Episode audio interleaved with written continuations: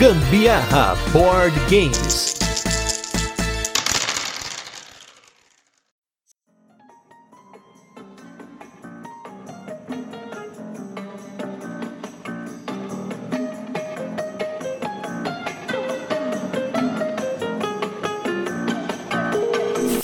Fala galera, beleza? Tá começando aqui mais um Gambiarra Board Games. Aqui é o Gustavo Lopes e hoje nós estamos aqui com mais um Virando a Mesa, programa no qual recebemos convidados especiais para comentar e contar um pouco sobre a sua experiência com jogos de tabuleiro e principalmente suas histórias de jogatina, né? Tudo ao redor dos jogos dessa pessoa específica que a gente traz aqui. E hoje eu estou aqui com um cara que tá voltando aqui do Gambiarra pela terceira vez. Já pode pedir música do Fantástico, mas hoje ele veio aqui para falar dele, para vocês conhecerem um pouco mais sobre a história dele com os jogos de tabuleiro. Eu estou aqui com Alan Farias, do Direto ao Ponto. Tudo bem, Alan? Tudo bem, meu. Acho que é a terceira vez não, cara. Eu já apareci tantas vezes aqui que eu acho que deve ser a 18 já, já perdi as contas. aí vou ter que colocar mais um, é mais um aí no hall dos lucros negativos, né, do Gambiarra, Exatamente. né, pagar boleto também, né?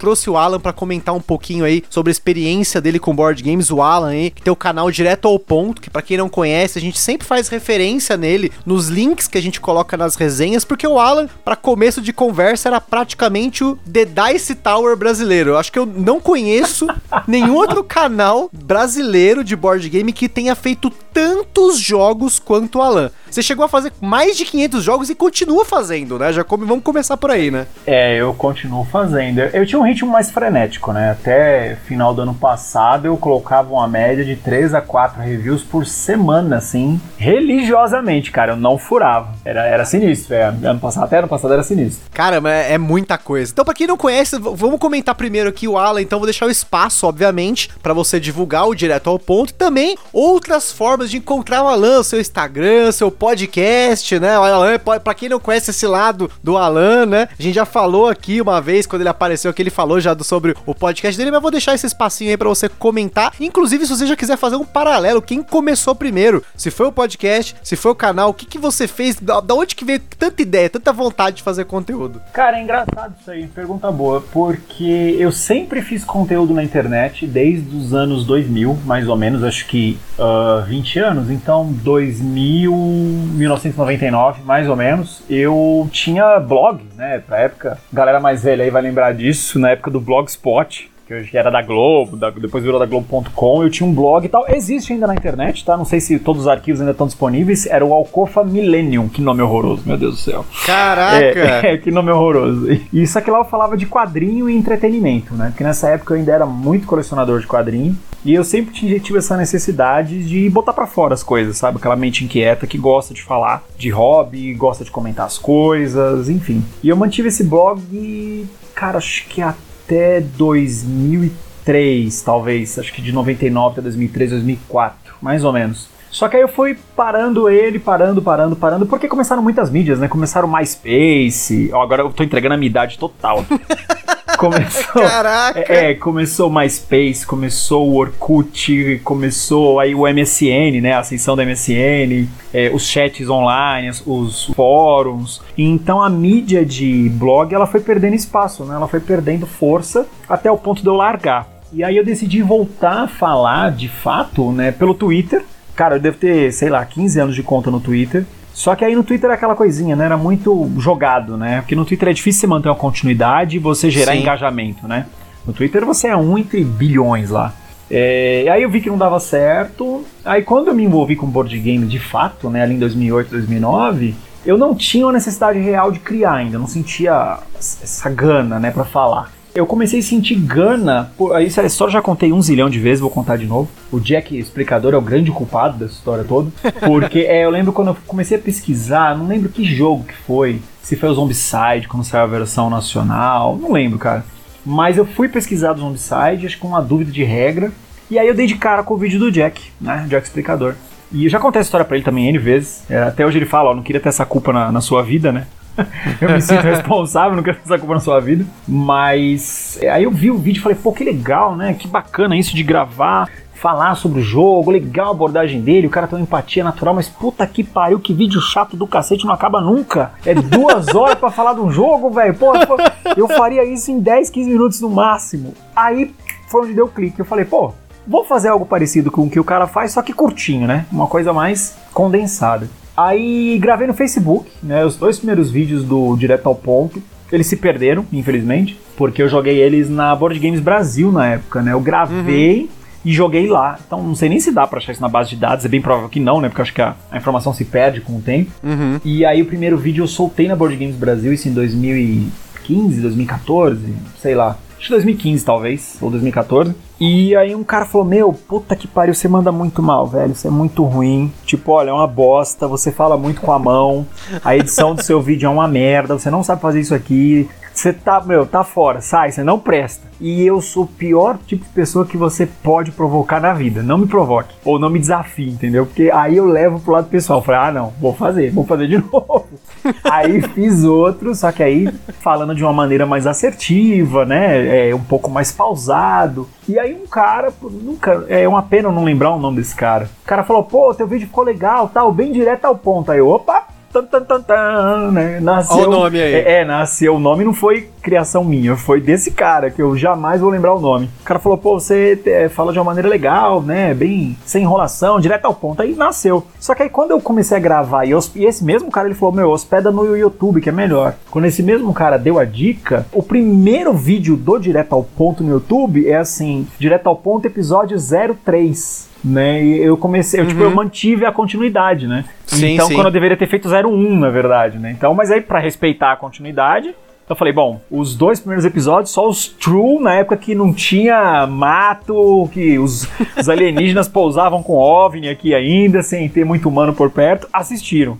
de, de resto, é só do episódio 3 pra frente. E aí foi seguindo, cara foi seguindo, foi uma coisa que eu fui pegando jeito, né? Um dia desse eu tava vendo alguns vídeos antigos meus, meu, é muito engraçado, cara. Eu, eu fazia muito trejeito, ficava fazendo caras e bocas pra câmera, assim, né? Tipo, e, e meu, é, é, ridículo quando você não tem intimidade com a câmera, sabe? Você percebe o quão engraçado que é, cheio de firula, assim, pra falar as coisas e aí fazia um ar de intelectual e arrumava óculos e hoje Caramba. eu assisto, é, hoje eu assisto, eu dou muita risada com meus vídeos antigos, assim. Eu acho que eu fui pegar o ritmo, né, a cara do direto ao ponto mesmo, né, de fato, acho que talvez lá pelo episódio 8, episódio 9 mais ou menos. Caramba, e depois de mais de 500 vídeos, né? Vamos, agora acho que aquele cara que reclamou lá atrás não tem mais o que reclamar, pelo menos, né? É, eu espero que não, né? Apesar que o hater, ele sempre é hater, né? O hater, ah, ele sim. tem que odiar, né? Não tem jeito, ele tem que odiar. Mas um, um negócio que é legal também, cara, né? Isso da, da frequência, né? No começo, eu até vendo isso nos vídeos mais antigos, eu falava isso, né? Ó, oh, galera, vou tentar colocar um vídeo a cada 10, 15 dias, porque eu acho que é uma frequência uhum. boa, né? Pra mim isso era bom, cara. Tipo, pô, dois vídeos por mês tá legal, tá ótimo, né? Sim, sim. Dá tempo do pessoal absorver, consumir e tal. O problema é que aconteceram duas coisas. A minha coleção começou a crescer exponencialmente, porque era a época do dólar aos saudosos dois reais, né? Então era outra realidade, dava para comprar muito jogo né? Você não era taxado em tudo que vinha para o Brasil como é hoje em dia. E eu uhum. também ia para fora, ou amigo meu viajava também, então era fácil de trazer as coisas. E começou também o mercado, né? Ele começou a aquecer. Então ali na época da Seilican Games, o comecinho da Galápagos Jogos, a Odisseia Jogos, né? Então assim, eu vi tudo isso aí começando. Né? Eu vi todos esses lançamentos, os primeiros, assim. Então, pô, começou a gerar material, começou a gerar interesse, começou a aparecer novos jogadores, automaticamente você se sente mais motivado a gerar conteúdo. Então uhum. foi uma uhum. coisa que foi escalonando, né? Não foi da noite pro dia que eu comecei a gravar 3 a 4 vídeos por semana, mas eu acho que no período talvez de 2016 até 2019, eu acho que foi o grande boom mesmo assim, né? Que eu encaixei um ritmo, encaixei um formato e era uma máquina de produção. Meu, vamos lá, vamos lá. Eu jogava todo dia praticamente, cara jogar meio que de segunda a segunda, cara. Muito louco isso, para gerar conteúdo, né? Porque eu, eu sempre tive essa regra interna, meu, não vou. Não tenho nada contra quem faz, tá? Deixar isso bem claro. Não vou ler um manual e gravar um vídeo sem ter jogado, porque eu não vou conseguir passar a experiência do que é jogar o jogo, né? Uhum. Eu acho que você gravar um vídeo sem ter jogado um jogo, tá fazendo um vídeo de regras. Aí, beleza, perfeito. Agora você se propor a gravar um vídeo de review sem ter jogado, não sei, passa a impressão de que alguma coisa tá errada ou tá faltando ali. Meu, mas enfim, né? Se alguém faz, deixou de fazer ou fez, nada contra. Eu, eu nunca quis isso para mim. Então,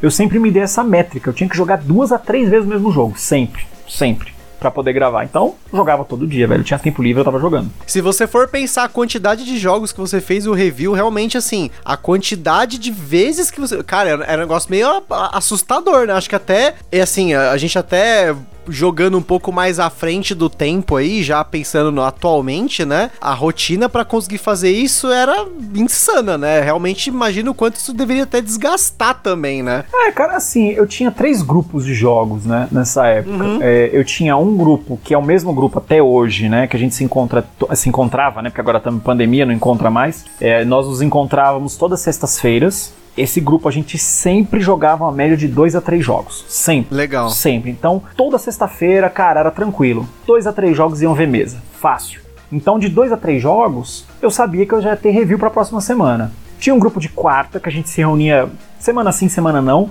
A gente só jogava jogo pesado, né? E eram jogos que a gente gostava de repetir jogos. Então, tipo, ah, jogamos Terra Mística essa quarta-feira. Semana que vem, vamos jogar de novo. Então a vantagem desse grupo, o que, que era? É porque não tinha explicação de regra. Todo Entendi. mundo sentava sabendo. Então, meu, era muito rápido. A gente jogava muito rápido. E o grupo de segunda, também que era um grupo que eu jogava, mas era um grupo mais esporádico, que era até com a galera da Ludofy, que era o Parma. Aliás, não sei se o Parma vai escutar isso, um abração, Parma. De vez em quando eu ia lá, né? O Parma, ele tinha uma, um dos escritórios dele mais antigos, era meu, do lado da minha casa. Tipo, eu descia a rua, porque ele é aqui da Zona Norte também, Santana. Eu descia a rua, assim, 200 metros, chegava no escritório. Então tinha uma galerinha lá, a gente jogava, o pessoal bem legal. E lá também sempre conhecia bastante jogo, pessoal era um pessoal mais gamer mesmo, né? Não era o pessoal que jogava, tipo, ah, puta, não tem nada pra fazer em casa, vou lá. Não, era o pessoal que gostava de jogar. É, geralmente o pessoal chegava sabendo regra, então ganha-se muito tempo nisso, né? Quando a mesa todo mundo sabe. E eu tenho uma facilidade também muito grande para absorver informação, cara. Sim, se você perguntar qualquer coisa da minha vida pessoal, ah, onde está a sua carteira neste exato momento? Eu não sei, tá jogado em algum canto da minha casa. Mas se você me perguntar alguma coisa de jogo, a chance de eu lembrar é muito grande. Caramba. E você comentou sobre a coleção, né? No caso, a sua coleção começou como? Porque assim, você comentou sobre o vídeo do Jack. Então, na, quando você começou a ter a ideia do canal, você já conhecia os jogos de tabuleiro. Então você já estava procurando por conteúdo, alguma coisa do tipo. Como que foi a sua inserção e imersão no hobby, né? Cara, foi assim. Eu tenho um brother. Meu, eu comecei lá em 1990, 90, 91. Olha, eu entregando a idade de novo. É, a jogar RPG. Né, meu? Comecei jogando Advanced Dungeons Dragons, jogava na loja da Devir, antigona, que era uma casa, que era lá na rua Teodoreto Souto, lembro até do endereço, não lembro o número, mas o endereço eu lembro. Era, uma, era uma casinha onde, meu, você tinha uma escadinha de pedra, assim, aí a galera jogava na varandinha, aí, aí tinha loja, cara, era muito legal essa época. Muito, assim, era, era surreal de legal. Não é que era, era no Cambuci, né? Isso, a, exatamente. Cambuci, né? é, é, a Devira nunca saiu dali, né? Sempre ficou nas imediações. Ah, Primeiro era na Teodoro de Souto, depois elas ficaram perto da Lins de Vasconcelos. Eles sempre ficaram ali, né? Eles sempre foram naquele pedacinho. Uhum. E aí eu ia jogar RPG, né, cara? Então, meu, é, é, a minha vida com jogos, né? Vamos falar assim, jogos de mesa, começou com o RPG, não com o board game, né? Propriamente dito. Porque o RPG nada mais é do que um jogo de mesa, né? Ele é um board game sim, de fato. Sim. E aí eu vi a galera jogar jogar Warhammer, eu vi a galera jogar aquele Car Wars do Steve Jackson, eu vi o pessoal jogar, era um que era Inferno alguma coisa, que a Devir inclusive publicou aqui no Brasil. Então eu via os board games, mas não me chamava muita atenção. Foi lá nos anos 2000, né, ali 2008, 2009, que eu fui na casa de um amigo, amigão da época da RPG, e ele sempre gostou de jogos de tabuleiro antes de né, se tornar uma coisa de, de, grande conhecimento aqui no Brasil, né, do, do, momento que nós vivemos hoje em dia, onde era um negócio bem nicho, nicho, nicho mesmo, assim, nerd das cavernas, ele tinha o Catan. Aí tava um dia ele, a mãe, a namorada, né, eles estavam lá conversando, e eu vi o jogo na mesa, né, eu fui lá, não lembro por que, que eu fui, acho que fui pegar um livro, fui devolver um livro, e eles estavam na mesa, né, na sala de jantar, eu falei, nossa, que negócio legal, o que, que é isso aí, que RPG é esse? Ele falou, não, não é RPG não, cara, é um jogo de tabuleiro, quer jogar? Eu falei, ah, tá fazer, vamos aí, né. E quando ele me explicou, eu joguei aquilo, eu falei, caraca! Que negócio legal, velho. Puta que bacana. Não imaginei que existia um jogo desse tipo, né? Tipo, não, uhum. não é um jogo que dura sete horas para você terminar, porque eu vinha do War, jogo da vida, né? E os jogos de tabuleirista mais tradicional, né? Aí, beleza. Passou, né? E aí eu enchi o saco desse meu amigo, Marcelo. Aí, meu, liguei para ele de novo. Falei, Marcelo, vamos jogar de novo, tal, não sei o que. Ele falou, cara, tem outro jogo legal aí para você jogar. Aí foi o Tigres e Eufrates, que é o meu jogo favorito do Nizia até hoje. E esse jogo foi o que me explodiu a cabeça. Tipo, eu joguei o Catan, fiquei encantado, né, com o negócio. Mas quando eu joguei o Tigres e Eufrates, eu pau, estourou a bomba. Eu falei, meu, eu quero isso aqui na minha vida. Aí ele tinha essa cópia, ele tava querendo se desfazer, não lembro por qual motivo, eu comprei, que era uma cópia de madeira, me arrependo amargamente até hoje ter vendido essa cópia.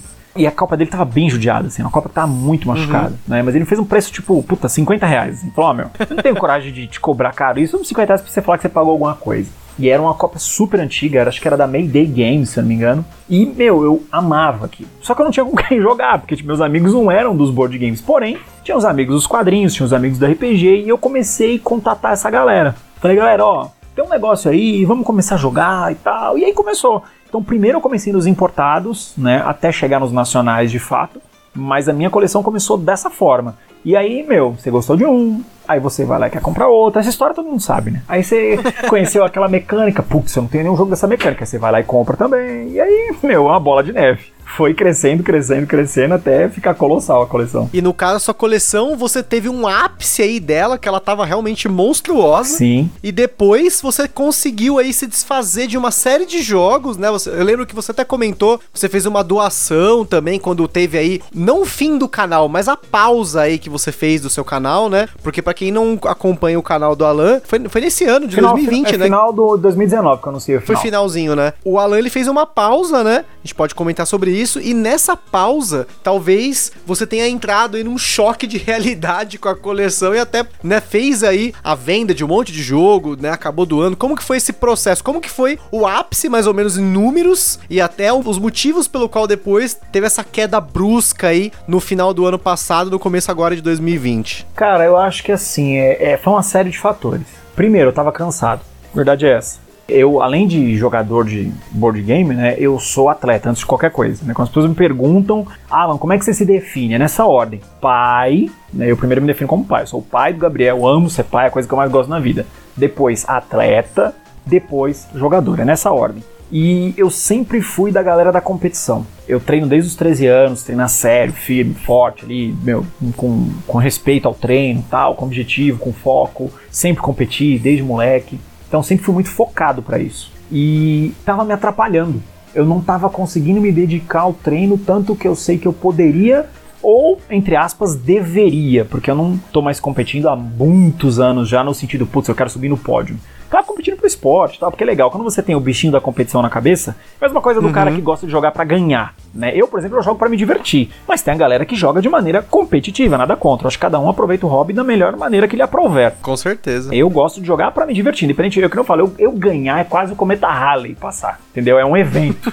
Mas eu respeito, super respeito a galera que gosta de estudar o jogo, estratégia e joga ali com faca na, na caveira mesmo, assim, sabe? Tipo, o cara quer ganhar. Eu não, sempre fui na, na outra turma. E os jogos e principalmente a gravação de review, né? Tava me atrapalhando para isso. Por quê? Porque gravar, meu, pô, eu não edito. Geralmente minhas gravações sempre foram take só. Tipo, eu ligo, gravo e o que saiu, saiu. Então eu, eu gasto 10, 15 minutos da minha vida no máximo para gravar um vídeo.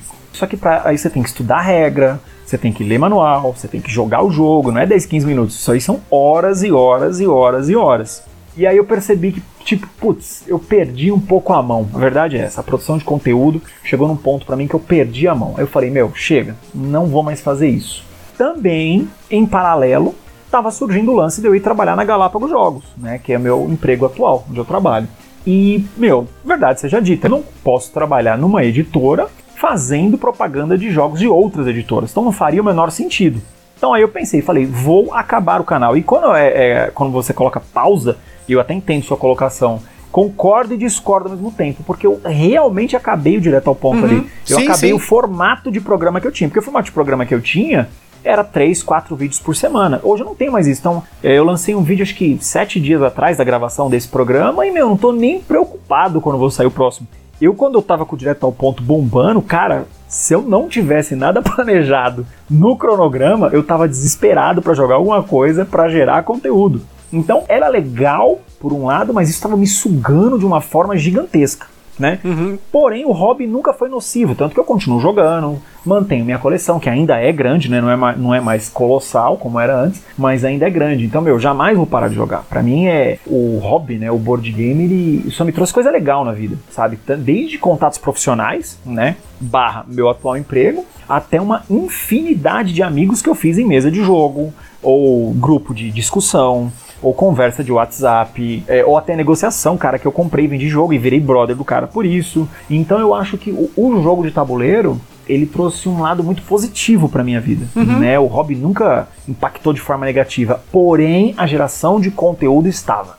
A geração de conteúdo estava impactando negativamente para mim, mas por culpa minha, não por culpa de ninguém. Porque em momento algum ninguém chegou em mim e falou: você tem que produzir vídeo toda semana. Eu tenho um problema muito sério. É uma cobrança pessoal, Exatamente, né? Exatamente, eu me cobro demais. Eu sou obsessivo compulsivo em tudo que eu me proponho a fazer. Então, assim, se eu falar, meu, vou sair para correr hoje 10 km abaixo de 40 minutos, cara, eu vou correr, eu vou vomitar, vou desmaiar no final, mas eu vou fazer isso.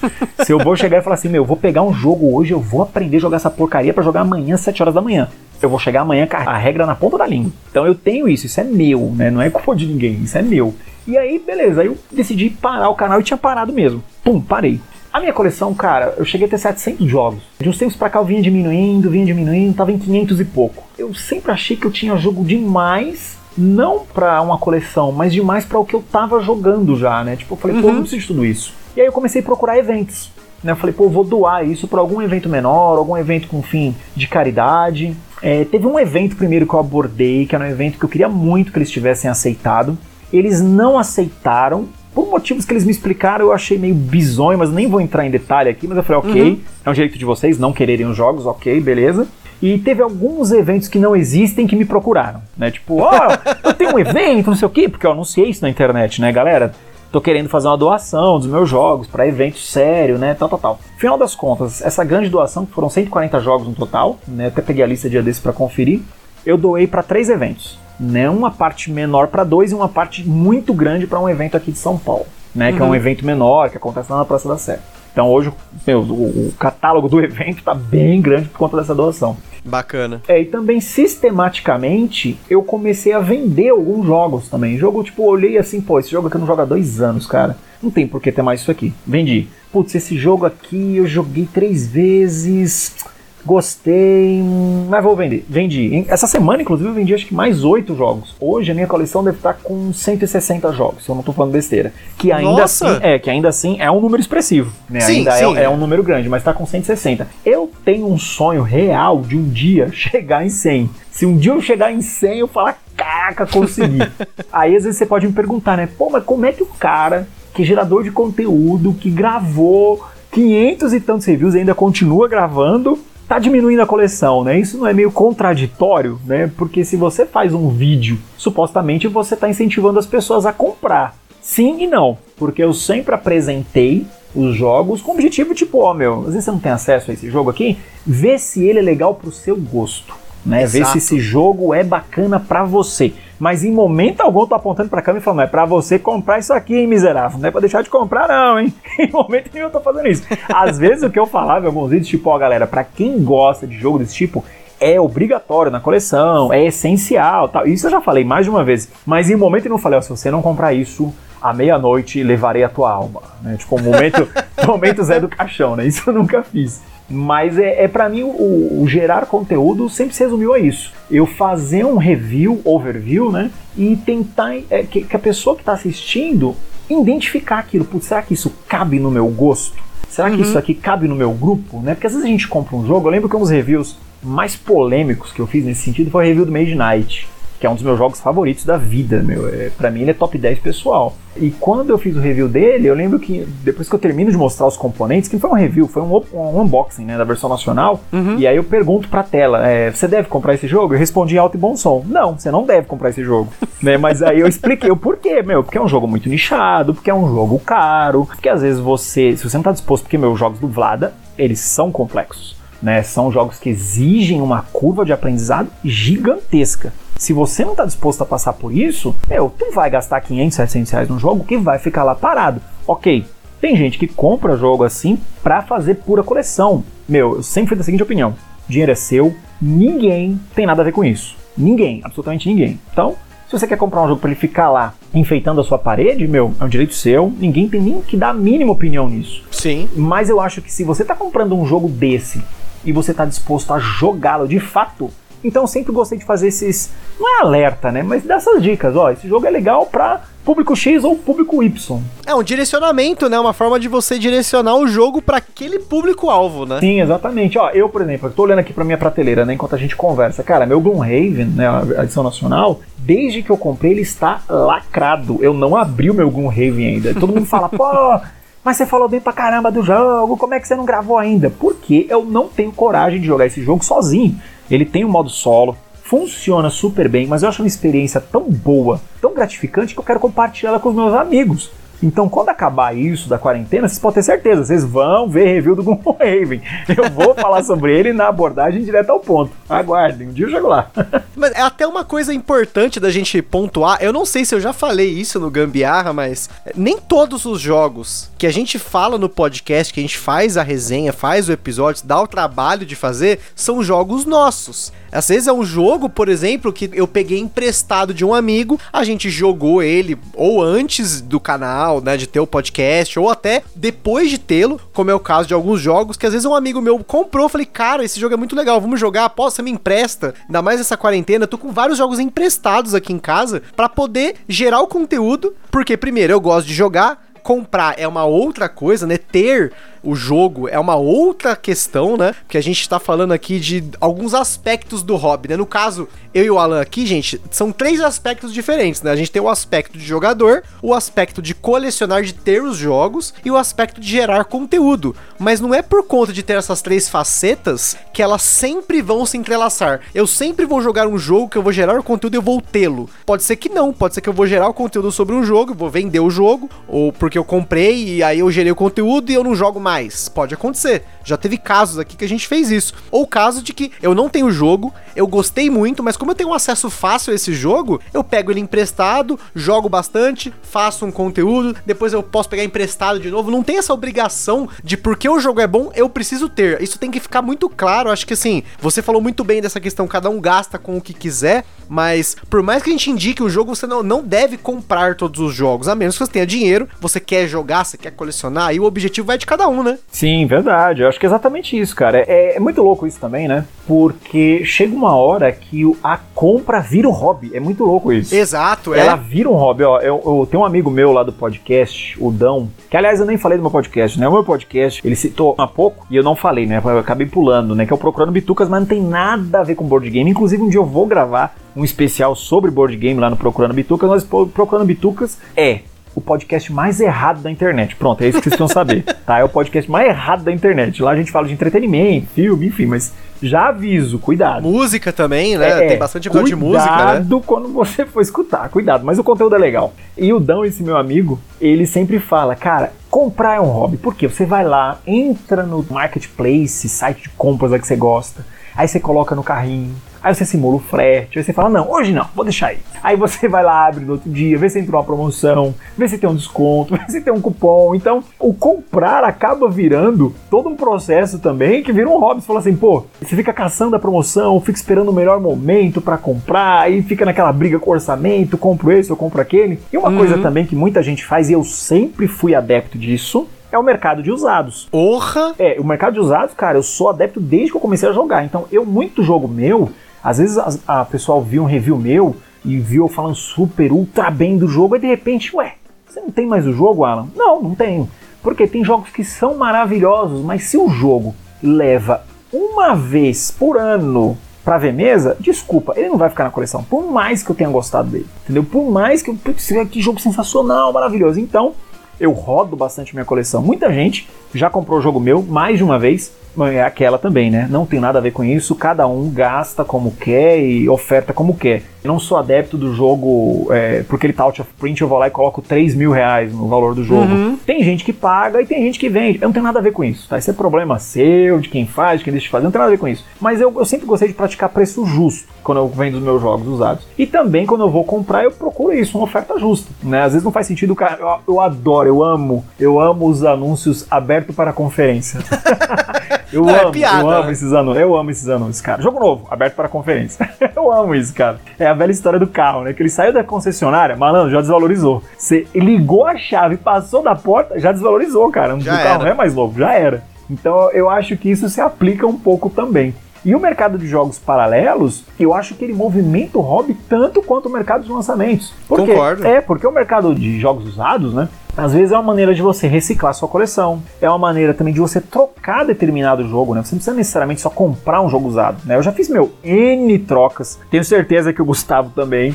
É, é, acho que o todo pessoal mundo, sabe né? dos meus rolos. É, é, exatamente, todo mundo, né, cara? Todo mundo tem uma veia meio cigano ali, né? Fazer uns rolos ali, né? Dar uma, dar uma ciganada ali, meio gypsy para você fazer aquela troca aqui e acolá. Então eu acho que tá super aquecido, sabe? O pessoal fala assim, putz, não dá para eu pegar determinado lançamento. Porém, dá para eu vender uns dois, três joguinhos aqui e comprar um ou dois lançamentos, ou trocar esses dois, três joguinhos em um único grande que saiu lá atrás que eu não pude comprar, e assim por diante. Então, eu acho que é uma coisa muito orgânica, né? Isso aí é anda tudo em paralelo, os lançamentos, os jogos antigos, os jogos raros, aqueles jogos que estão na meia vida, né? Que já tem um tempo lançado. Eu acho legal isso, eu acho super saudável. A palavra-chave é essa, é saudável, tem uma relação saudável, né? Eu até tava lendo um artigo essa semana lá na Ludopedia sobre o Fear of Missing Out, né? O famoso FOMO, né? Que é a pessoa que compra impulsivamente porque ela tem medo de perder Sim. aquele jogo, aquela experiência, né? Eu acho que quando começa a ter muito esse impulso, já é uma hora de você repensar, né? No meu caso, que hoje eu ainda não tenho esse Fear of Missing Out, aconteceu acho que uma ou duas vezes no máximo durante todo esse tempo que eu tô no hobby, não sei se aconteceu já com você, de você ter esse impulso, eu preciso desse jogo, eu tô com medo dele desaparecer do mercado, você vai lá e compra ele, ou às vezes no lançamento, ou às vezes faz alguma idiotice, né? A gente sempre...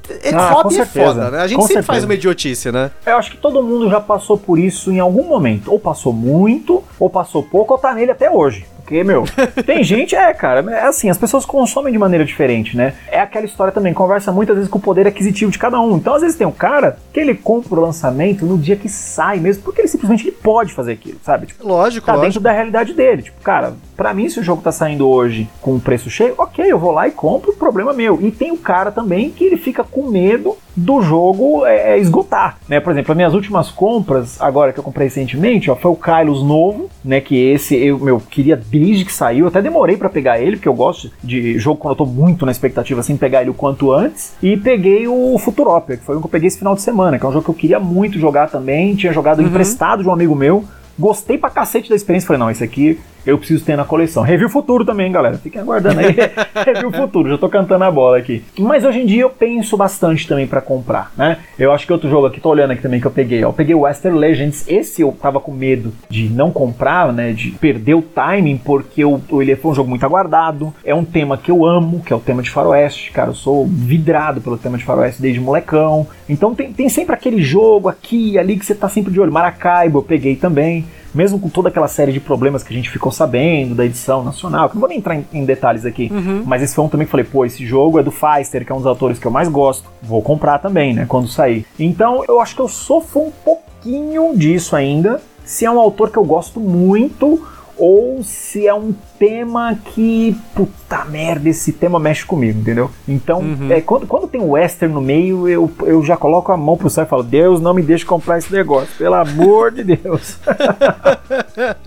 É interessante que hoje, né, a sua relação jogador, criador de conteúdo e comprador se deu uma boa equilibrada, né? E Muito. até porque pensando bem, a gente, assim, a gente até como criador de conteúdo, a gente acaba que um outro hobby dentro do hobby é gerar o conteúdo. Então, pra mim hoje, por exemplo, o podcast ele é um hobby, assim como jogar e comprar, né? Ter essa experiência de caçar os jogos se tornou um hobby, né? Tudo faz parte do hobby de jo- jogos de tabuleiro, mas são facetas diferentes, né? Então, a partir do momento que você tem esse equilíbrio, eu acho que tá num- numa hora bacana, vamos dizer assim, né? E também, no seu caso, até melhor talvez do que eu hoje, porque hoje eu tenho ainda essa neura de lançar dois episódios por semana, o que cria uma carga de trabalho, pode gerar uma carga de estresse em algum momento, mas por hora até que não. Mas você também pode gerar conteúdo quando você quiser, como você quiser. Eu acho isso muito bacana. É uma relação super saudável, né? É, hoje em dia, cara, a minha criação de audiovisual, pra mim ela tá bem tranquila. Foi o que eu falei, meu. Meu último vídeo eu lancei tem uma semana. Se vai sair um aqui essa semana ou não,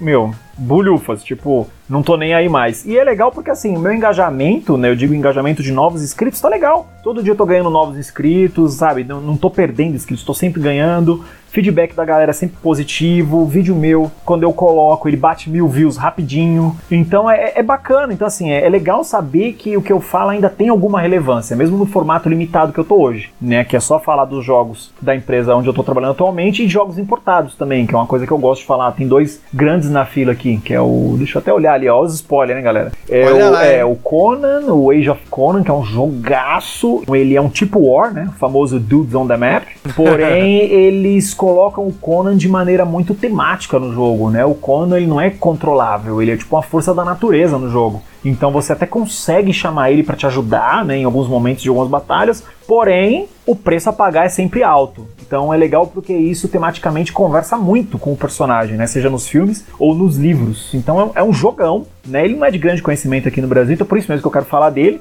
E o outro aí que tá na fila é o D-Day Dice, que é um jogo já antiguinho, ele teve uma nova roupagem um tempo atrás para um Kickstarter, a versão que eu vou apresentar é a versão clássica dele. Ele é um jogo cooperativo que simula batalhas na Segunda Guerra, só que com dados, assim. Ele é um jogo de avançar níveis. É bem, é bem legal, assim, é bem interessante a proposta dele. É isso, acho que os próximos são esses. E agora, é, a parte de audiovisual, hoje eu tô em paz com ela. Porém, a parte de criação do podcast é um negócio que me inferniza. Por quê? Porque a gente tem que ter um episódio por semana. Lá no Bitucas, então eu só mudei. Eu não tenho mais a obsessão com o YouTube.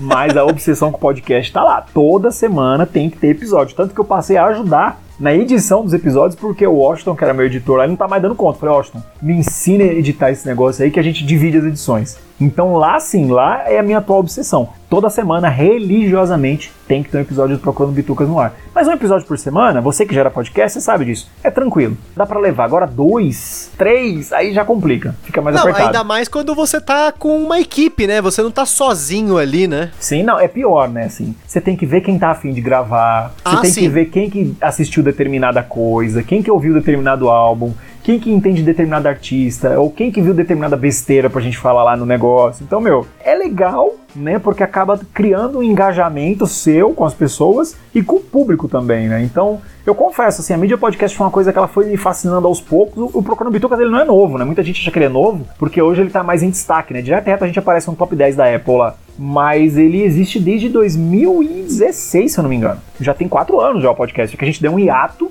Ficamos uhum. tipo, um ano e meio parado, mas aí agora de uns dois anos e meio pra cá, tá tudo vapor. E para quem não conhece, depois dá uma procurada lá no Procurando Bitucas, Spotify, iTunes, todos esses lugares que a gente fala que tem aqui o Gambiar, tem também o Procurando, vocês podem ver lá que tem disponível. Exatamente. E quem também quiser caçar também o tal do Alcofa Millennium, depois dá uma olhada, porque enquanto a gente tá conversando achou, aqui, né? eu achei, e detalhe, lá nesse Alcofa Millennium, ele já menciona que ele é um, um redo, né, você, seria um, um, remake de um blog que você tinha realmente em 99. Exatamente. E ele começa aqui de 2006 a 2013, religiosamente todo mês tem post. Então, Isso. Então, essa obsessão sua por fazer sempre, regularmente, religiosamente. É, então, é um negócio é, agora, velho, né, né, cara? É de 99. Você achou até a data exata, é de 99. É porque, infelizmente, os arquivos originais se perderam. Acho que porque teve uma mudança, né, na época do Blogspot. Quando eles mudaram de plataforma, tudo que era antigo se perdeu, cara. Isso me doeu o coração, velho. Assim, tudo que era proibidão nessa época eu participei. Que era quando teve a ascensão dos scans de quadrinhos no Brasil, eu participei, eu tava lá, era um dos primeiros, cara. Eu pegava meus quadrinhos,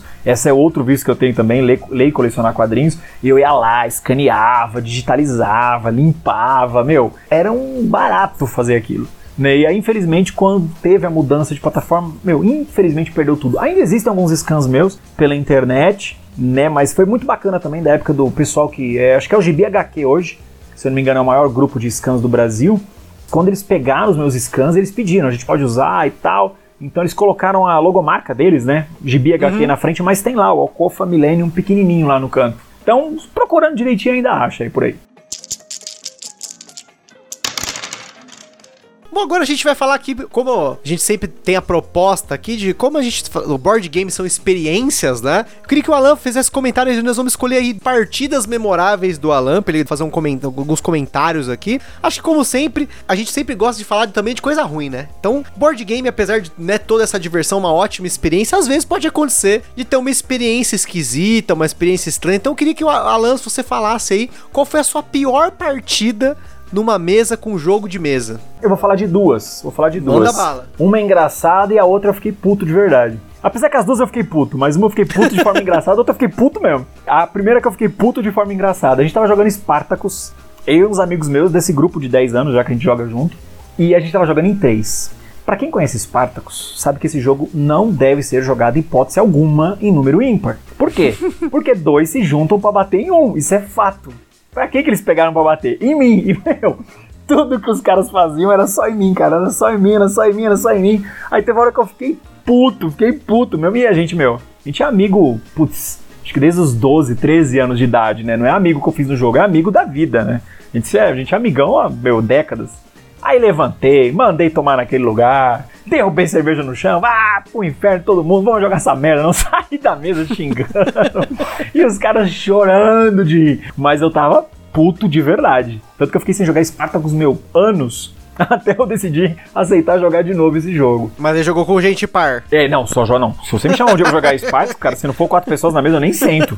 Eu nem sento. Fala assim, ah, três! Não, eu tô fora, obrigado. E a outra partida foi recente foi num campeonato que teve na Play Easy de Twilight Imperium 4, né? Que foi aquela brincadeira, eu e o Paulo do Covil. Aliás, Paulo, um abraço, não sei se você vai escutar. A gente tava jogando, o Paulo explicando o jogo tal, ali na hora, né? Eu não tinha jogado ainda o TI 4, só tinha jogado o TI 3. Então tinha alguma lembrança do jogo, mas não tava familiarizado com a edição nova. E tinha um cara que ele, ô oh, Alan, não sei o que tal, prazer te conhecer tal. E meu, a mesa tava cheia, a gente tava jogando em mesa cheia. O cara, ele só vinha em mim a partida toda. Ele não estava preocupado em fazer absolutamente nada, ele só estava preocupado em me infernizar a partida toda. Aí teve uma hora que eu perguntei numa boa pra ele, eu falei, velho, deixa eu fazer uma pergunta. Você tá tentando ganhar, pelo menos, aqui? Ele falou, não, eu só vim aqui para te encher o saco. Oxi! Cara, ele me olhou e falou isso na minha cara. Aí eu olhei bem para ele, sério, falei, tá falando sério? Ele falou, tô, eu não tô nem aí pra ganhar isso aqui, eu só não quero que você ganhe. Ah. Meu, juro, cara, o Paulo tava do meu lado, eu vi o Paulo se segurar muito pra não rir, cara. Sabe? Porque você vê que o cara tá se contorcendo por dentro. E eu com vontade real de levantar e falar: Meu, na moral, tu é um otário mesmo, hein, cara. Mas assim, paciência, né? Faz parte. É, infelizmente tem gente assim no hobby. Por isso que eu falo, né? Quando você gera conteúdo, você também gera hater. E aí esse foi um hater que eu conheci pessoalmente. Pois o cara até brincou, deu risada, ah, lá, não deixei você ganhar, se fazer nada, tipo, o engraçadão, né? Eu olhei pra ele com aquele sorriso bem amarelo, ah, legal, bacana. Parabéns, campeão. Então foram duas vivências bem chatas de mesa. Uma engraçada, né? Chata e engraçada, porque eu tava com meus amigos, mas essa foi realmente chata. Nossa, meu, o cara se deu o trabalho de ir na Play Easy. Sim. Sentar na mesa com você de um jogo que não é um jogo rápido, né? Exatamente. TI 4 dá 4, 6, 8 horas de jogo só pra te zoar. Exatamente, só pra me zoar. Caramba, Ai, esse cara gostou de você, hein? É, paciência. É, então, eu quase dei meu telefone pra ele, né? Tipo. Mas, meu, paciência, né? Paciência faz parte. Caramba, mano. Agora, contrapartida, vamos falar da sua, uma das suas melhores, pode ser uma, duas, as suas melhores experiências, aquela experiência épica, aquela experiência sensacional que você teve com jogos de tabuleiro, quais jogos, como que foi. Porque, como eu falei novamente, a gente tá sempre atrás de experiências, né, para que as pessoas possam aí, pô, é o tipo de experiência que eu gostaria de ter com um jogo, né? Que tipo de experiência que você poderia ter com jogos e quais foram aí as que você pode selecionar pra gente, experiências incríveis com board games. Cara, eu vou falar três. Tá? Três assim que são bem nítidas na minha cabeça. A primeira vez que eu joguei Tigres e Eufrates, que foi quando me deu o boom na cabeça. Eu lembro dessa partida, meu, como se fosse hoje, sabe? Eu lembro das jogadas que eu fiz, eu lembro os movimentos da partida. Lógico, perdi, né? Óbvio, que eu não ganhei, é a primeira vez que eu jogando. Mas a maneira como a genialidade do Nizia entrou na minha cabeça. Eu falei assim, cara, como esse cara é um gênio. Como é que o cara conseguiu fazer um jogo tão bom? Então, meu, isso pra mim foi arrebatador. E é legal porque esse jogo divide muita opinião. Tem gente que ama e tem gente que odeia. Tem gente que simplesmente detesta esse jogo, acha esse jogo super valorizado demais. Super respeito, né? Jogos do Nisa não é todo mundo que gosta. É, eu acho que a segunda grande experiência que eu tive foi jogando Stronghold né, que é um jogo da Portal Games que não existe no Brasil. Inclusive é um também que eu preciso gravar, tenho ele aqui, preciso gravar um dia, mais um importado para falar Boa. sobre. Stronghold ele é um jogo que muita gente gosta de chamar ele como The Battle of Helm's Deep, né, que deveria ser o nome real do jogo. Então ele exatamente igual aquele clima da batalha de Helm's Deep lá. É um exército se defendendo contra um exército infinito. Então você tá num stronghold, né, numa fortaleza, travado, você não consegue sair dali e vem hordas e hordas e hordas e hordas e hordas e hordas e não para. Então cada jogador tem, tem o seu objetivo, né? Os invasores, óbvio, querem invadir a masmorra para ganhar, aliás, a fortaleza para ganhar. E os defensores basta sobreviver, se não me engano, é sete rodadas. Que aí, uhum. tipo, chega lá o Gandalf e companhia e consegue afastar os exércitos invasores. Mas, cara, a simetria desse jogo. Bom, ele é do Ignacy Trevicek. Para quem não conhece, ele é o autor de jogos como Robson Crusoe, o Detective, cara, e tantos outros. Eu acho esse cara um gênio, né? O Ignacy, o Nizia, o Vlad, acho esses caras assim. Eles estão muito além de todos os outros, na minha opinião. Eles, têm, eles pensam uhum. muito fora da caixinha. Eu acho que eles estão muito lá na frente. E esse jogo é incrível como ele passa uma situação tensa. O tempo todo você tá tenso jogando esse jogo, independente se você tá atacando ou se você tá batendo, né? Então vou só fazer um paralelo aqui com o Guerra do Anel. No Guerra do Anel, ele também é um jogo assimétrico. Né? Quem joga com a sociedade joga com uma série de mecanismos próprios, né? principalmente o Hidden Movement, né? que você vai se movendo de forma invisível no tabuleiro. Então, o pessoal que está com as forças das trevas lá de Sauron está tentando te achar. Só que Legal. Sauron tem menos mecânicas, porém Sauron é quase um lemming. Tipo, ele não para de soltar gente no tabuleiro. Então você empesteia o tabuleiro de unidades.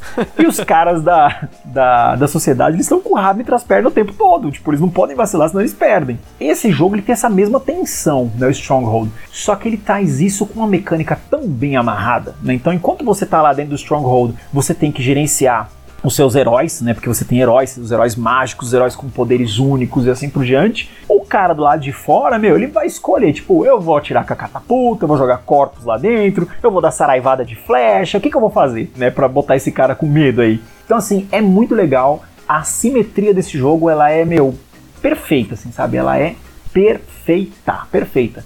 E a terceira grande experiência que eu posso falar, cara, assim, com o jogo, foi a primeira vez que eu joguei um grande jogo com meu filho, com o Gabriel, né? Que o Gabriel, meu, é fanzaço de Zombicide, ele é doido de Zombicide. Tanto que hoje eu ainda mantenho a coleção do Zombicide por conta dele, porque eu quase não jogo mais. Uhum. E eu lembro a primeira vez que a gente jogou Green Horde e ele ganhou, cara. Eu nunca vou esquecer esse dia. Ele subiu em cima da cadeira, parecia que ele tinha ganhado a Copa do Mundo sozinho. vencer, vencer, vencer. Ficou doidão, doidão, doidão, doidão. Então, para mim, isso é muito marcante, assim. Eu sempre joguei muito com meu filho, né? Desde pequenininho desde a pré-alfabetização dele. A gente sempre jogou muito, mas foi muito legal porque eu vi o desenvolvimento do Gabriel nos jogos desde muito pequeno ele entendendo uhum. as mecânicas, ele tendo os jogos dele preferido, a maneira como eu simplificava vários jogos para ele conseguir jogar comigo. E nunca foi uma coisa forçada com ele, né? Eu propunha, filho, você tá afim de jogar uma coisa? Se ele não estivesse, beleza, a gente ia jogar bola, ia passear com o Spike, ia brincar de lutinha, ia fazer alguma coisa de pai e filho. Mas é, foi muito legal ver o crescimento dele com os jogos de tabuleiro. Ele joga comigo até hoje. Inclusive, a última vez que eu joguei com ele, a gente jogou o último azul, tomei um pau, perdi duas partidas para ele seguida, velho. vergonha, é, vergonha alheia, perdi duas partidas pra ele seguida. E ele, assim, cara, nunca esqueço disso. Zombicide Green Order, a primeira vez que ele ganhou jogando comigo, cara. Foi muito, muito legal, velho. Muito, muito legal. Bom, agora a gente vai passar um pouquinho agora para as perguntas que o pessoal fez lá no Instagram. Já queria comentar, agradecer todo mundo que mandou mensagem lá, a gente recebeu um número bem grande de mensagens. O Alan leu todas elas, ele deu risada de muitas delas, né? É, gente, eu não a posso gente... falar o tipo de roupa íntima que eu uso, galera, não se pergunta isso. então, assim, a gente não vai colocar todos aqui, até porque muitas das coisas que perguntaram o Alan já comentou. Então, vou só fazer algumas aqui e a gente segue aí com o nosso cast. Então, a primeira pergunta do Meeple Boy, ele perguntou: consegue jogar os jogos que gosta na quarentena? Bom, primeiro eu vou deixar um abraço aqui para todo mundo que mandou perguntas. Obrigado pela participação, galera se eu consigo jogar os, os, jogos que eu gosto na quarentena. Nem todos, né? Porque tem muito jogo que depende de mesa. Então, como uhum. o próprio exemplo do Gloomhaven que eu falei, né, cara? Meu, tô babando de vontade para jogar ele. Só que não vou, assim, eu não consigo praticar uma aliás, pregar uma coisa e praticar outra, galera. Então eu vejo muita gente praticando aí, pregando, né, aliás. Ah, a quarentena, a quarentena, a quarentena. E tá indo pro churrasco, tá indo, meu, pra piscina, tá indo pra praia, enfim, né? Eu não consigo, sabe? Acho que a vida de cada um mas eu não consigo falar uma coisa e fazer outra. Então eu ainda me mantenho respeitando a quarentena, porque infelizmente eu perdi muita gente próxima de mim, né, por conta desse momento que a gente está vivendo. Então eu não tô conseguindo jogar tudo que eu gostaria de jogar, por exemplo, Brás. Cara, eu amo jogar Brás, os dois, né? Eu acho os dois jogos sensacionais. Mas, meu, não dá para jogar sozinho, né? Até existe uma variante lá no BGG, testei, não achei legal. Então é um dos jogos, talvez quando acabar a quarentena, um dos primeiros que eu vou jogar assim. É o próprio Kylos novo, meu, saiu, tô com ele aqui, babando já, e não vou conseguir jogar nem tão cedo. Então, paciência. Porém, em outra mão, tem o Mage Knight, né? Que basta eu relembrar as regras para jogar ele, que é um jogo legal, um jogo gostoso.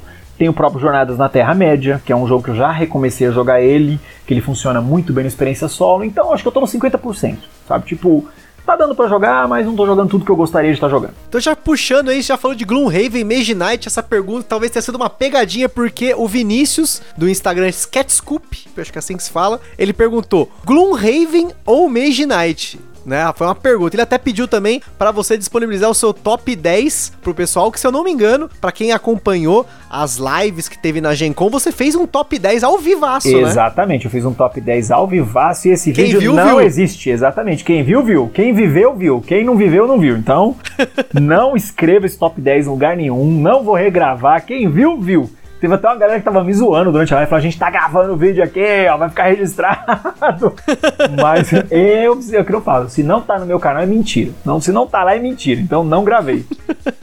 Agora respondendo a pergunta aí. Cara, eu gosto muito de ambos, né? O Gloomhaven, óbvio, não joguei ele tanto, né? Como eu joguei o Mage Knight. O Gloomhaven até hoje eu joguei ele três partidas dele na Copa importada de um amigo. Joguei com um grupo de amigos, né? A gente jogou ali em quatro pessoas. Eu achei uma experiência muito boa, só que de um jogo que dá para você jogar mais de 80 partidas, eu explorei praticamente nada do jogo. Verdade é essa, Uhum. né? Até pela construção de personagem e tudo mais. A, a construção de mecânicas, o dungeon crawl dele, enfim. Então, essa é uma pergunta fácil de responder. É o Mage Knight. Primeiro, por ter vivenciado muito mais o jogo. Pô, nem eu sei quantas partidas de Mage Knight eu já joguei. Mas uma porque eu acho o Vlada, como eu já falei agora um pouquinho atrás, um criador de jogos assim fora da curva. Alguns dos jogos que eu mais gosto, né, são dele, né, como Through the Ages, por exemplo. Through the Ages, pra mim, é o melhor jogo de civilização que existe. Nunca joguei nada melhor que aquilo.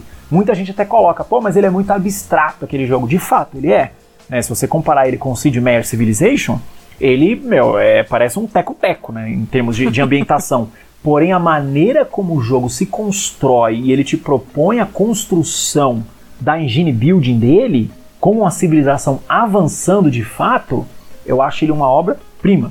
Então, eu vou de Mage Knight nessa pergunta difícil. Talvez a minha opinião mude no futuro, quando eu explorar muito o Gloomhaven, mas agora é o Mage Knight. E até puxando, a gente falou aqui do top 10, o pessoal do Em Volta da Mesa perguntou como foi o desafio de fazer essa lista dos top 10 aí que tava sendo mais que aguardada, né? É, cara, é, desde que o canal existe, sempre me pedem, né? Lista. Uhum. Ah, faz um top 10 de jogos infantis, faz um top 10 de jogos Dungeon Crawl, faz um top 10 de jogos trabalhadores e tal. Eu não tenho nada contra a lista, sempre falei isso, mas eu não vou fazer porque todo mundo faz, ou todo mundo já fez, entendeu? Então eu sempre quis pro meu canal ter algo diferente. Né? O que, que era o diferente? Era o vídeo sem edição, era o vídeo onde meu filho passa e solta um pum ao fundo e, e se isso sai no áudio, é o vídeo onde o cachorro passa na frente da câmera. Então eu, eu sempre quis que o Direto ao Ponto fosse diferente. Né? Sim. Eu acho até muito louco, às vezes, quando as pessoas me mandam mensagem: Ô Alan, canal tal copiou o seu formato de vídeo.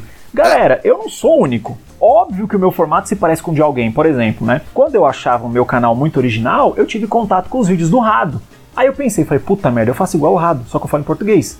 Né? Porque o Rado era aquele jeito doidão dele no começo, e mexe a câmera pra lá, mexe pra cá, e fala errado, e era sem edição também, explica errado, o meu também eu sempre expliquei errado, esquece de mostrar componente, ele também esquecia. Então, inconscientemente, eu copiava o Rado, mesmo sem saber. Né? Então, é, é, eu acho que existe uma dicotomia aí, né? Então, esse, essa história de top 10, né, o dia que eu fiz lá, foi primeiro uma maneira de agradecer né, pelo pessoal que estava assistindo a live. Eu não ia falar sobre isso no dia, porque eu comecei a ver o número de viewers assim subindo, tipo, tinha dois, três, aí depois 30, 40, 50, 100, chegou uma hora tinha 200, não sei quantos assistindo. Eu falei, ah, quer saber?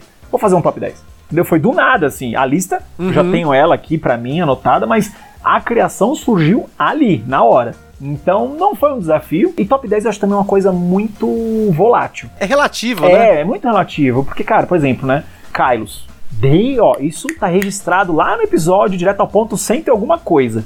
Kylos é o meu worker placement favorito da vida. Saiu novo agora, não, não joguei ele o suficiente ainda para julgar, né? Se ele superou o original. Então talvez um dia eu possa falar, meu, o Kylos 1303 é melhor que o Kylos original. Pô, acabei de mudar meu top 10. Entendeu? Então acho Sim. que não existe esse top 10 definitivo, sabe? É, é, Uhum. Eu acho que tem algumas posições que são fixas. Catan jamais vai sair do meu top 10. Jamais. Tem muita gente que acha que ele é um jogo que já tá ultrapassado, que é um jogo que não tem mais relevância alguma. Meu respeito a opinião de todo mundo, mas para mim nenhum jogo serviu tanto para formar novos jogadores e disseminar o hobby como o Catan fez e ainda faz até hoje. Eu acho que existem jogos-chave né, para isso. Catan, Carcassonne, o Dixie. Meu, tem, tem uma série de jogos, assim, sabe? Que a gente sabe que são jogos essenciais. E esses jogos, eles sempre vão estar tá ali flutuando no meu top 10, sabe? Eles vão estar tá sempre ali, uhum. cara. Flutuando ali, estão sempre ali no meio. Então, um top 10 definitivo, impossível falar isso. E até emendando aí, o João Santos perguntou: qual que é o seu Eurogame que você mais gosta? E aí, eu vou reformular a pergunta pro João Santos: qual que é o seu Eurogame favorito hoje? Porque amanhã você pode jogar um outro jogo e ser o melhor oh, naquele cara, dia. Né? Essa né? talvez seja uma pergunta que eu consigo responder sem mudar, né? Porque. Olha lá, hein? É, é, essa eu já falei em vários locais, em mais de um podcast. E eu acho que já que falou aqui, hein? Já falou Isso, no Gambiar, já falei hein? aqui, inclusive vou falar de novo meu Eurogame favorito é o Projeto Gaia. Eu gosto mais dele do que eu gosto do Kairos. Por que, que eu gosto do Projeto Gaia? Quando eu conheci o Terra Mística, eu fiquei assim, uou, caraca, que jogo bom. É incrível, assim, como ele pega tantas mecânicas. Né? O Terra Mística ele não criou nada, verdade seja dita.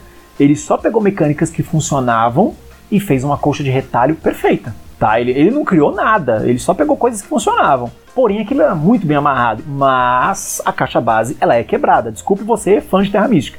A caixa base ela é quebrada. Ela é totalmente desbalanceada. Né? Quando você é, aprende a dominar bem todas as raças, meu, quem sabe jogar de Darklings dificilmente perde uma partida. Quem sabe jogar com as bruxas dificilmente perde uma partida. Então a gente tem três favoritos lá, que são os árabes lá, os nômades, as bruxas e os Darklings. Cara, esses três é meio Orconcourt na caixa. Então ela é desbalanceada. Como saiu a expansão Fogo e Gelo, melhorou isso. Por quê? Porque trouxe coisa mais apelona para combater esses apelões. Porém, ainda tinha um desbalanceamento. O projeto Gaia, ele é a junção de tudo que deu certo no Terra Mística com adições. Então eu sempre gostei de zoar, né? Eu falo que Terra Mística é o jogo pro cara que é ateu. Porque no final do jogo, quando ninguém mais tem o que fazer, todo mundo começa a subir na trilha da fé. Vai todo mundo pra fé lá. Todo mundo fica tentando, desesperado tentando subir na fé. Eu falo, é o jogo de ateu, né? Os caras que não têm fé, eles ficam desesperados atrás de uma fé no final do jogo para fazer ponto. E aí o projeto Gaia pega esse tabuleiro que supostamente não tem muita utilidade no Terra Mística, verdade seja dita, e transforma no segundo jogo. Então o tabuleiro que era das trilhas, ele virou o tabuleiro das tecnologias, é, inovações, coisas do tipo. E ele deixa tudo extremamente redondo. Muita gente não gosta do Projeto Gaia. Conheço N pessoas, na verdade, que detestaram o jogo, tanto visualmente, porque acham ele, ele feio, e realmente ele é um jogo feio, tanto como o, o jogo em si, falar, ah, esse jogo aí não tem nada demais. Mas para mim, cara, é incrível como ele pegou uma ideia que funcionava muito bem, repaginou e elevou. Então acho que muitos designers, né, eles têm esse hábito de fazer isso, todos eles, né? O Rosenberg, o Feld, acho que eles são os mais notórios né, em fazer isso, em reciclar as próprias ideias. Agora o próprio Feister está fazendo isso também com o Maracaibo. Não tem nada de novo. É ele se refazendo, porém se refazendo de uma forma correta. Né? Então quando você pega lá Banquete Odin, Banquete Odin é maravilhoso. Mas por quê? Porque o Rosenberg fez certinho. Ele pegou tudo que funcionou e fez uma colcha de retalho das coisas que ele já fazia. Os jogos do Feld, mesma coisa. Ele pega tudo que funcionava e faz uma colcha de retalho. E o Feister acabou de entrar para esse time também. Ia ser inevitável isso. Uma hora ele ia ter que fazer isso de alguma forma. Então eu não vejo problema nenhum quando o cara faz isso. E o projeto Concordo. Gaia é exatamente isso. Ele é um jogo reciclado, porém elevado. Então quando você recicla e eleva, cara, eu acho legal. Né? O Maracaibo, ele é um recicladão elevado. Então, respondendo a pergunta, Projeto Gaia. Por enquanto não mudou, hein? E olha que ele tá nesse posto faz tempo. E pra gente finalizar as perguntas dos ouvintes, o Felipe Belis perguntou qual o melhor jogo para começar a jogar com a criança e qual a idade ideal para começar. Você que tem experiência com seu filho aí, que sempre jogou com ele, qual é o jogo para começar? É o gateway game definitivo para criança? Cara, eu acho que essa pergunta é difícil e fácil ao mesmo tempo. Ela é difícil porque a gente tem um catálogo de jogos infantis muito grande. A Devir tem um catálogo infantil gigante, a Galápagos tem um catálogo infantil gigante, a Conclave tem um catálogo menor, porém com ótimos títulos infantis. Né? Eu acho que essas três são as que dominam mesmo, né? O catálogo de jogos infantis. E eu acho que todas elas têm opções excelentes. Eu tenho até medo de ser injusto, sabe? Assim, de falar, putz, esse jogo uhum. ou aquele, né? Mas eu acho que assim, quando você for pegar um jogo para jogar com o seu filho, primeiro, pega um jogo de preferência, não tenha linguagem nenhuma, Deixa ele brincar com o jogo. Esquece o seu lado nerd. Ai meu Deus, meu jogo. Ele vai amassar a carta, ele vai perder a pecinha, ele vai quebrar a miniatura. Esquece isso. Deixa ele entender que o jogo. É muito louco isso, né? O Buda, né, que é uma pessoa notória aí no meio dos board games, que é o Fernando Tsukumo, na verdade, o nome dele. Aliás, não sei nunca se ele vai estar esse episódio. Fernando, um grande abraço, sou mega fã desse cara. Ele tem uma palestra no YouTube falando sobre jogos de tabuleiro modernos. E ele colocou uma frase que eu não saberia exemplificar ou condensar de melhor forma. Ele fala a diferença entre jogar e brincar. Essa é a palestra dele. E essa diferença existe na nossa língua, porque em inglês não existe. Porque quando a gente fala let's play, é a mesma coisa. Uhum. Você tá tanto indo jogar ou brincar. Let's play é para ambos. Então aqui no Brasil a gente criou essa diferenciação por conta da nossa língua. Então vamos brincar e vamos jogar são duas coisas diferentes. Mas por que jogar não pode ser uma brincadeira e por que, que brincar não pode ser um jogo? Então ele coloca isso num argumento muito legal. Galera, assim, para quem está escutando, procura essa palestra. Acho que se você pesquisar no YouTube, Fernando Tsukumo, palestra, talvez você já vai achar. É um texto maravilhoso que ele coloca lá, que eu acho que merece muito ser assistido.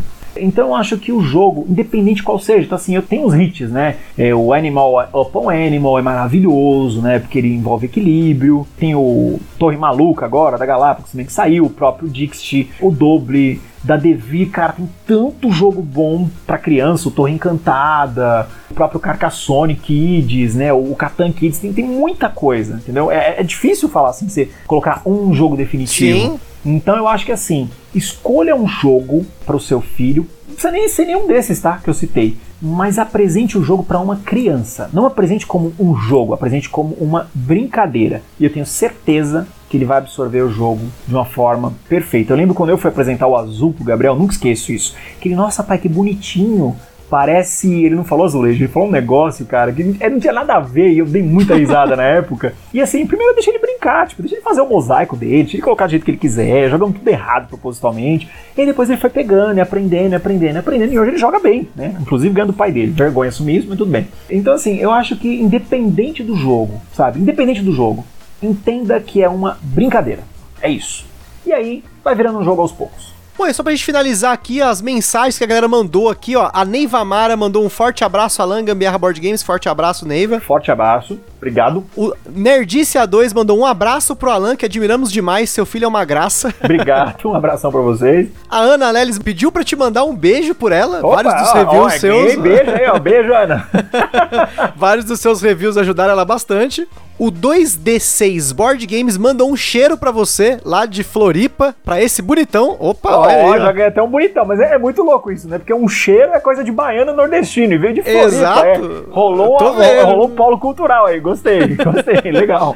Um cheiro para vocês também. O Evo Moraes pediu para mandar um abraço para você e falar que a sua vozinha no Procurando Bitucas é engraçada demais. Ah, então, mas é, é ó, vou, vou, dar um disclaimer aqui agora, cara. É, o pessoal pergunta, Alan, quando você grava Procurando Bitucas, você tá bêbado? Bêbado, você tá on drugs, como é que você tá lá, cara? Não é possível. Porque às vezes nem parece que é o Alan do YouTube. Eu falo isso pra todo mundo, galera. Não é que eu tenho dupla personalidade. Eu sou igual o cara do Shatter lá, do Shyamalan lá, como é que é o nome? Fragmentado. Eu tenho zilhões de personalidades para gerar conteúdo. Tem o Alan do YouTube, que fala educado, que fala baixo, que sabe que tá gravando um conteúdo para um pai, uma mãe, um educador.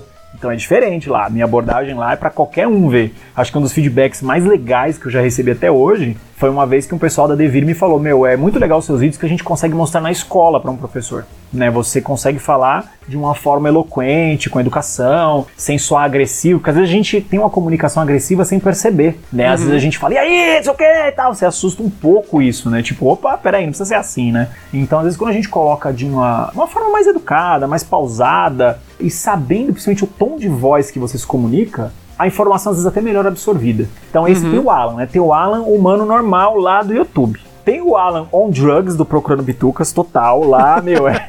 Lá, lá eu vou fazer a vozinha aqui, né? Pra você que não conhece, lá eu falo mais ou menos assim o tempo todo.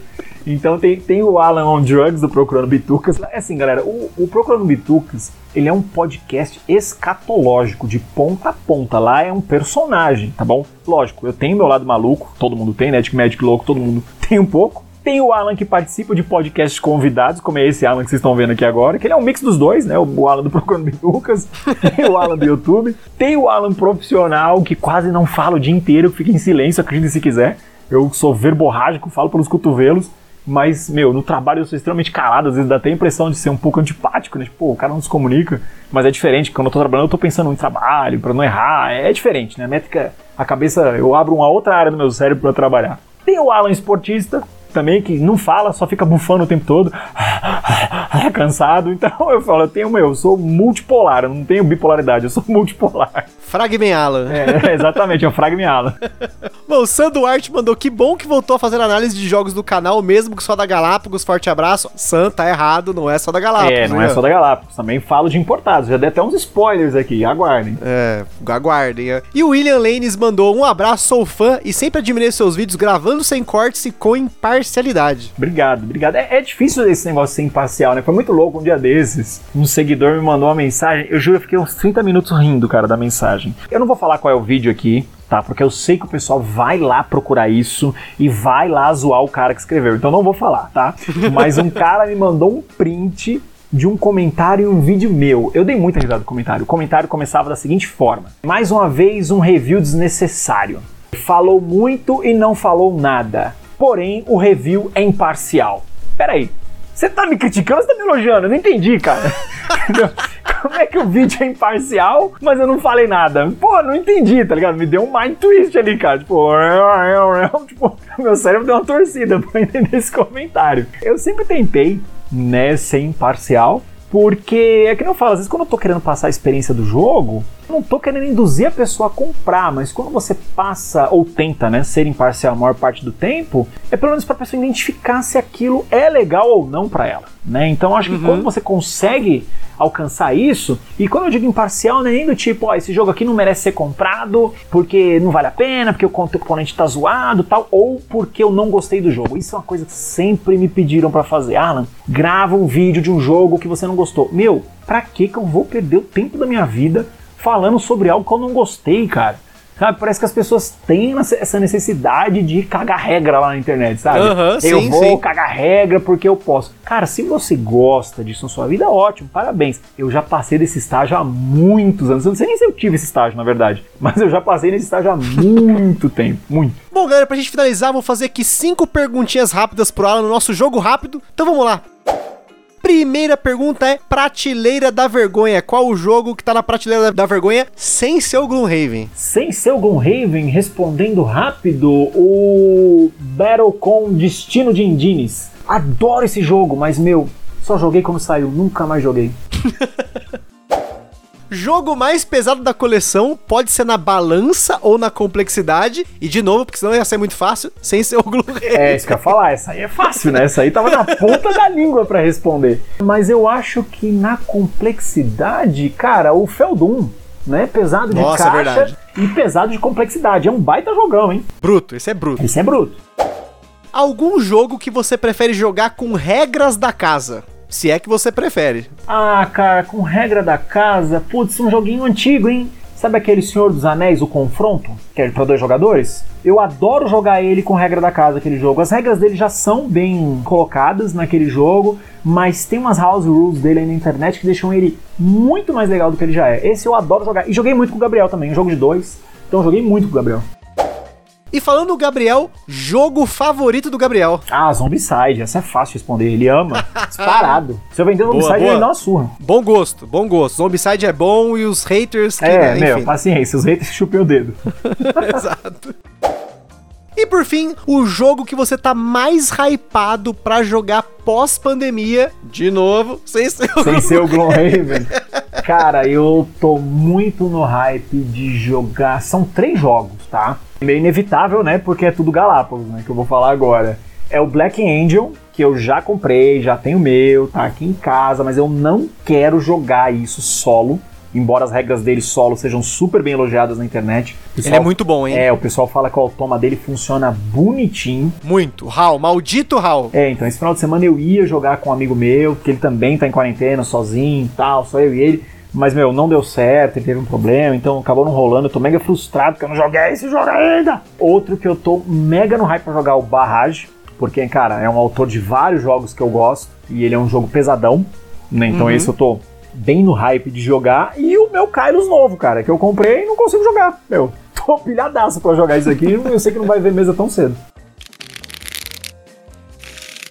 Bom, pessoal, então a gente encerra aqui mais um Virando a Mesa. Queria agradecer fortemente pela Alan por mais uma vez estar aqui no Gambiarra Board Games aí pra gente falar desse assunto que a gente gosta de falar tanto, que não é o único, né, assunto que a gente gosta tanto, porque o Alan também curte música, a gente curte aí, tem várias coisas bacanas. Se a gente pudesse fazer um podcast de música sem ter problema com direito autoral, capaz que daria pra fazer, né? Verdade, Mas... é. Eu vou deixar o disclaimer aqui, tá? Você tá convidado pra participar do Procurando Bitucas. Vou arrumar uma pauta boa pra você aparecer lá. Falar de música, principalmente, é comigo mesmo. Boa. Só que aí o problema só é que vai acontecer igual aconteceu com o cast do Iron Maiden lá, né? Que vocês fizeram cinco partes, né? Nossa, né? meu, e sabe o que foi o pior? Aquilo a gente gravou tudo num take só, cara. Sentou e gravou cinco horas falando, cara, meu. Aí depois a gente dividiu em vários programas. É bom que gerou bastante conteúdo, sim, né? Sim, foi legal. E é isso aí, pessoal. Queria aqui agradecer de novo o Alan, então. Espero que vocês tenham gostado aí de conhecer um pouco desse lado do Alan, fora das câmeras aí, pro outro lado, né? Do, do que tá do direto ao ponto, como começou, como foi e como ainda é, né? Porque ele não acabou ele só mudou, ele se transformou, né? Acho que essa é a grande moral aí do canal hoje, né? E é isso aí, galera. Um forte abraço e até a próxima. Valeu, obrigado pessoal. Tchau, tchau.